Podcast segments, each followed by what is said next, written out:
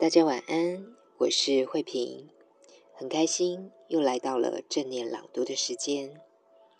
今天想跟大家分享的文章是学习正念的基本原则——信任。这篇文章来自于卡巴金的《正念疗愈力》，译者是胡君梅。在静观训练中，逐渐发展出一种信任自己。与信任自身感觉的态度是不可或缺的。过程中也许会犯错，但总比你一味追求外来的指导好多了。有时候你可能会觉得不对劲儿，此时何不尊重一下自己的感觉呢？为何要因为某位权威人士或某些团体有不同的意见？就轻易忽略或抹煞自己的真实感受。在往后所有的练习中，信任自己与信任自己的基本智慧的态度是很重要的。特别是在练习瑜伽时，当身体告诉你停止或缓和点时，你必须尊重这些感觉，否则很容易就会受伤了。有些学习静观者过度臣服于老师的声誉或权威，因而不重视自己的感受或直觉。他们相信老师一定充满了自己所难契机的智慧。他们敬仰老师是完美的智慧的化身，因此毫不质疑的模仿老师。说实在的。这样的态度与静观练习是背道而驰的。静观练习强调做你自己，并明白做自己的意义。任何人只要还在模仿另一个人，不论被模仿的是谁，在静观的路上已经走错方向了。你永远不可能成为另一个人。你只能期待更充分的成为自己，而这也是练习静观的首要理由。虽然对学习来源保持开放与尊重的态度是很重要的，不过到头来，你还是必须自己过生活。因此，老师、书籍、影音美材都只是。导引与建议，练习正念，就是练习负起做自己的责任，学习倾听与信任自己。有趣的是，你越培养对自己的信任，你就会越能信任别人，并看到别人良善的一面。今天的分享就到这里。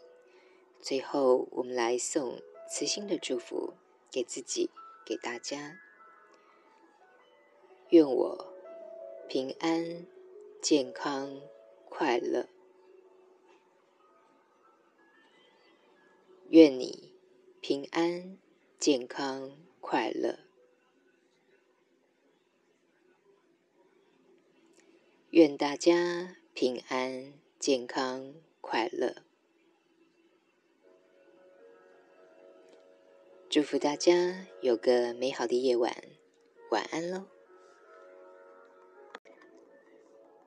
大家晚安，我是慧萍，很开心又来到了正念朗读的时间。今天想跟大家分享的文章是学习正念的基本原则——信任。这篇文章来自于卡巴金的《正念疗愈力》，译者是胡君梅。在静观训练中，逐渐发展出一种信任自己与信任自身感觉的态度是不可或缺的。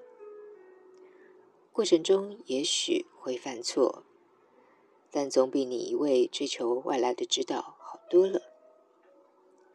有时候你可能会觉得不对劲儿，此时何不尊重一下自己的感觉呢？为何要因为某位权威人士或某些团体有不同的意见，就轻易忽略或抹煞自己的真实感受？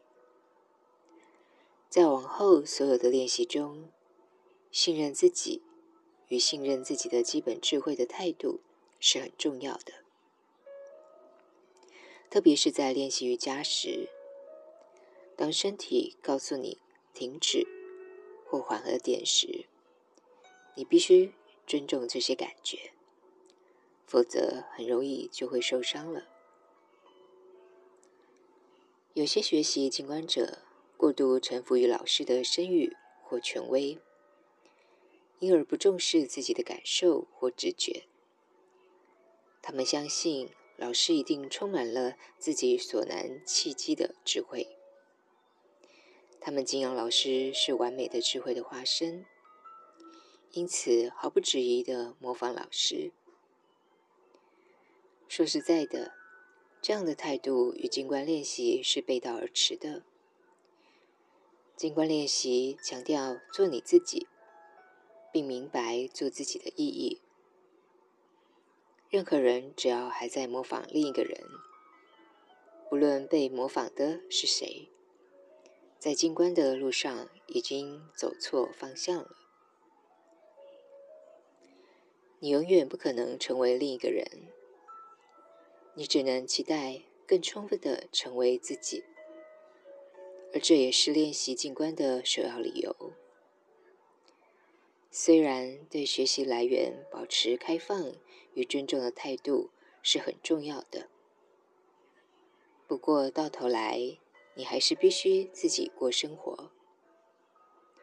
因此，老师、书籍。影音美材都只是导引与建议。练习正念，就是练习负起做自己的责任，学习倾听与信任自己。有趣的是，你越培养对自己的信任，你就会越能信任别人，并看到别人良善的一面。今天的分享就到这里。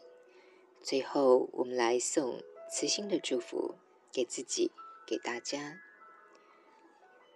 愿我平安、健康、快乐。愿你平安、健康、快乐。愿大家平安。健康快乐，祝福大家有个美好的夜晚，晚安喽。